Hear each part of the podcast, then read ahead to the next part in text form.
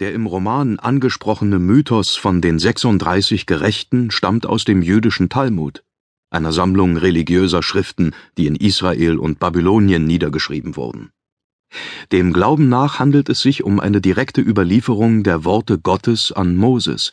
Gott sagte darin unter anderem, dass es auf der Erde zu jeder Zeit 36 Gerechte geben wird, die uns beschützen.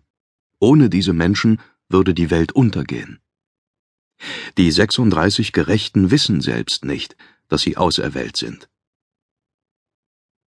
Am 11. September 2008 fand im UN-Hauptquartier in New York unter Leitung von Dr. Sam Parnia die weltgrößte wissenschaftliche Konferenz über Nahtoderlebnisse statt. Es ging um die steigende Anzahl von Nahtoderlebnissen, die jedes Jahr überall auf der Welt dokumentiert wird. Berichte von Menschen, die wiederbelebt wurden und anschließend über die unglaublichsten Phänomene berichteten, Phänomene, die die Wissenschaftler nicht erklären können. Teil 1 Das Buch der Toten Fortwährend sterben Menschen, und das oft in Krankenhäusern. Deshalb war der Plan ebenso genial wie einfach, ja geradezu banal. Die Nahtoderlebnisse, von denen die Ärzte berichteten, sollten bereits in den chirurgischen Ambulanzen und Krankenzimmern verifiziert werden, denn das, was die Menschen erzählten, die für klinisch tot erklärt worden waren, deren Atem stillgestanden hatte und deren Herzen nicht mehr geschlagen hatten, ergab ein Muster. Die Menschen berichteten, nach oben geschwebt zu sein bis an die Decken der Räume, in denen sie lagen, und sich selbst von oben betrachtet zu haben. Oft konnten sie Details beschreiben, die das Hirn unmöglich in seinem letzten Todesrausch erdichtet haben konnte. Trotzdem hatten diese Äußerungen vor der Wissenschaft keinen Bestand, weshalb jetzt endlich Klarheit geschaffen werden sollte. Genutzt werden sollten Krankenzimmer, Intensivstationen und Ambulanzen, die Räumlichkeiten also, in denen die meisten Wiederbelebungsversuche stattfanden. Als Teil einer weltweiten Untersuchung installierte man oben unter der Decke kleine Regale, auf die man Bilder legte, Illustrationen, die mit der Frontseite nach oben zeigten und von unten unmöglich zu sehen waren. Nur wer an der Decke schwebte, konnte die Motive dieser Bilder erkennen.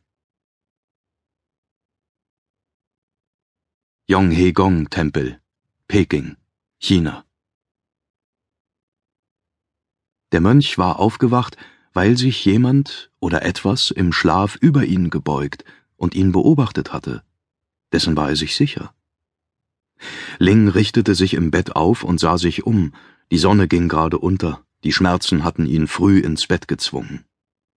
Ist da jemand? Das unerbittliche Pochen in seinem Inneren zirkulierte, so dass er nicht wusste, wo das Übel steckte. War es im Rücken, im Bauch oder in der Brust? Ling trotzte den Schmerzen und stand auf. Hilfe! versuchte er zu rufen, aber seine Stimme war zu schwach, niemand hörte ihn. Ling trat auf einen schmalen, feuchten Flur und ging von dort in einen angrenzenden Raum. Orangefarbenes Sonnenlicht drang zaghaft durch das Dachfenster. Er musterte seinen Körper. Es war nichts zu sehen. Arme, Bauch und Brust sahen ganz normal aus. Plötzlich wurde ihm schwarz vor Augen, so dass er für einen Moment die Lider schloss, den Kampf aufgab und in eine Finsternis aus grenzenlosem Unbehagen abtauchte. Mit zitternden Händen öffnete er die Schublade und schob seine Finger tastend hinein. Endlich fand er, wonach er suchte, einen kleinen, verzierten Taschenspiegel. Link schob seinen Umhang etwas hoch und hielt den Spiegel nach hinten, so dass er einen Blick auf seinen Rücken werfen konnte. Ihm verschlug es den Atem. Mein Gott, flüsterte er und ließ den Spiegel fallen. Was ist denn das? Das altmodische Münztelefon an der Wand sah ganz und gar nicht wie ein rettender Engel aus, aber es war seine einzige Chance. Er schleppte sich zu dem Apparat. Endlich meldete sich eine Frauenstimme. Rettungszentrale? Sie müssen mir helfen. Ich brenne. Ich, ich muss wissen, wo Sie sind, sagte die Frau. Helfen Sie mir. Wie lautet Ihr Name? Ling, Ling Zedong, ich. Helfen Sie mir, meine Haut. Sie brennt. Er hielt abrupt inne. Etwas in ihm schien völlig unvermittelt zusammenzubrechen. Die Zeit stand still